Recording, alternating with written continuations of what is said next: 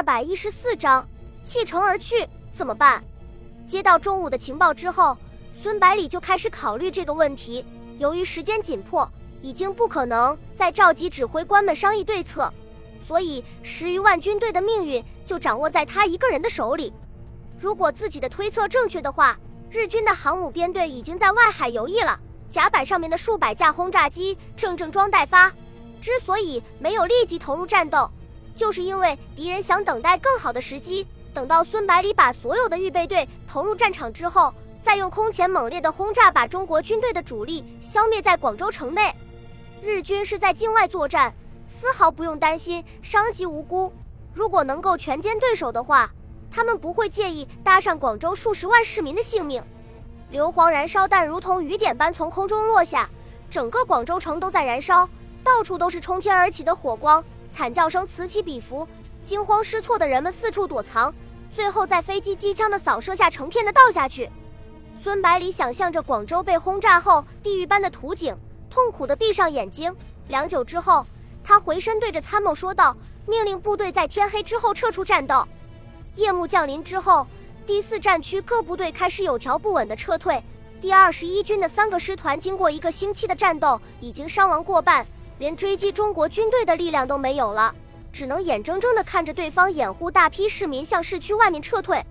此时，安藤立即已经得到第十八师团司令部遭到袭击的事，随即下令全军更换电报密码，同时报告东京统帅部，要求抓紧立即开始对中国军队的围歼计划。次日凌晨，第四飞行师团从台湾飞抵瘦狗岭机场，开始为第二十一军提供强有力的空中支援。与此同时，航母编队上面的三百余架轰炸机紧急出动，猛烈轰炸增城、三水、南海、佛山以及虎门等地。第四战区各部按照既定的计划，全部放弃上述地区。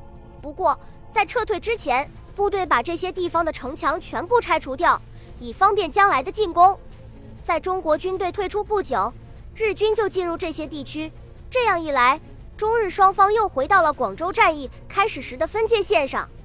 此次战役，第四战区共投入犹太军团、第七十八师、新二师、第六师和第六十一师等五个主力师，第十二集团军的第一百五十四、一百五十六、一百五十七师三个师，第五纵队为首的南越地方部队等部，总兵力将近十五万人。最后以伤亡两万余人的代价换来击毙击伤日军三万两千人的战果，并缴获大批的武器弹药，可以说是个不小的胜利。但是。三万多无辜的广州市民却死于战火之中，给广州战役的胜利蒙上一层阴影。日军在恢复对广州周边地区的占领之后，并没有继续向北追击中国军队，而是在珠江南岸的江门地区集结了两个步兵旅团的兵力，在大批舰艇的配合下占领江门、新会，然后挥师南下，准备横扫雷州半岛。李物资的第五纵队在优势日军的打击下节节败退。最后只好化整为零，分散在南越地区活动，用游击战坚持斗争。三月十五日，第四战区司令部在韶关地区召开军事会议，商讨今后的作战方针。孙百里首先说道：“广州战役虽然功亏一篑，但是各部队的表现却让人相当满意。其中，斯兹皮尔曼的装甲部队表现最为出色，我军的战果当中有一半以上是他们贡献的。希望以后能够再接再厉。”接着他又说道：“日军显然准备采用向北防御、向南发展的策略，集中力量平定越南，等在那里的统治比较稳固之后再来对付我们。大家认为我们应该采用什么样的对策较为稳妥？”中午迎着孙百里的目光说道：“军长，要是没有办法应付日军的空中威胁，咱们还是被动挨打的命，什么样的策略都没有用。”孙百里立即反驳道：“你怎么能够这么想呢？”日军的空中力量虽然强大，但是只要应对得法的话，一样能够战而胜之的。中午等的就是孙百里的这句话。军长，你既然这么说，那为什么在广州的时候不想办法应付，而是全军撤退呢？孙百里感觉到中午的话里面有质问的味道，毫不在意的笑了笑，反问道：“按照当时的情形，如果我们不惜代价的话，广州的确是能拿下来的。”但是你有办法守住吗？钟武气恨恨地回答道：“可是也不能拱手让给日军呀。”孙百里继续反问道：“难道你要我们把广州彻底从地图上抹掉之后再撤退？那城内的数十万市民怎么办？”廖启荣气恼地望着钟武说道：“亏你还是广东人，只想着自己杀得痛快，完全不理会家乡父老的死活。”钟武不满地说道：“老廖，你说这话可要凭良心。我老钟为了不伤及无辜，主动把装甲部队换下来，自己差点把命送掉，难道这样还不够吗？”孙百里马上把话接过去：“我还没找你算账呢，堂堂一师之长，动不动就跑到第一线去。”成何体统？你要是出了什么事，部队失去指挥，会造成多大的损失？然后沉声说道：“以后要是再有这样的事情发生，我就把你撤了。”于汉谋害怕会议走题，就主动提出自己的看法。日军之所以采取向北防御、向南发展的策略，也有其不得已的苦衷。目前集结在广州附近的兵力也不过四个师团，与我军相比，还是处于劣势。如果贸然进攻的话，容易被我军所成，不如集中精力扫平地方武装稳妥。我们不能任由他们在这里站稳脚跟，应该派出主力部队配合地方部队，把日军从南越驱逐出去。廖启荣笑着说道：“雷州半岛是广西的生命线，桂系怎么可能任由日军占领呢？第十六集团军应该会主动出击的。”孙百里摇了摇头，说道：“很难说呀。”日本陆军的高层曾经与桂系有过亲密接触，对广西与国民政府之间的关系应该相当了解，知道对方的底线。只要在湛江以北地区停下来的话，既可以达到扫平地方武装的目的，又可以使桂系放心。谢鼎新补充道：“说不定第十六集团军会乘机把撤退到他们防区的地方武装收编掉，这种事情他们干过可不是一次两次了。”孙百里说道。于司令的建议还是非常稳妥的，可以考虑抽调两到三个团的兵力，编成一个独立旅，以支援南越地区的游击战。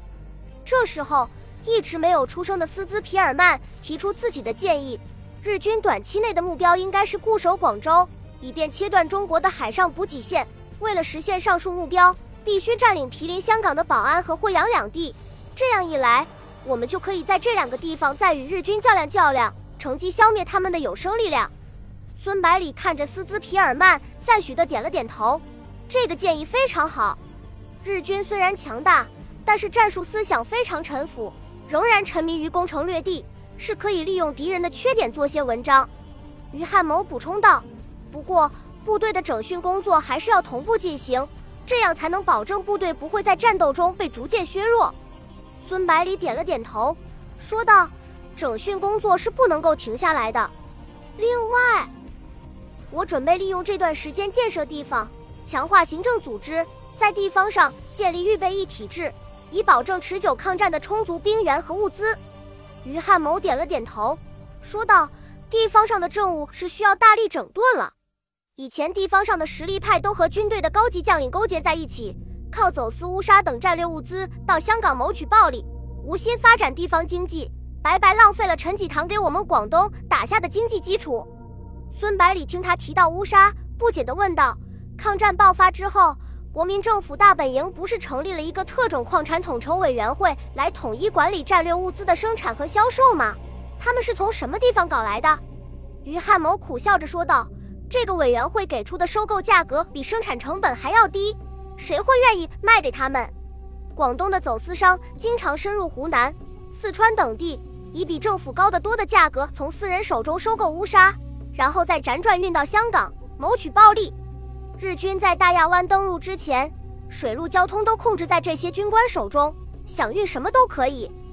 孙百里若有所思地点了点头，说道：“原来如此。”然后他又说道：“现在保安和惠阳还在我们手中，可以让这些商人继续到内地收购，然后由军队武装押运到香港，换取急需的外汇。”为部队补充装备，于汉谋看着孙百里若无其事的样子，试探着说道：“这样不太好吧？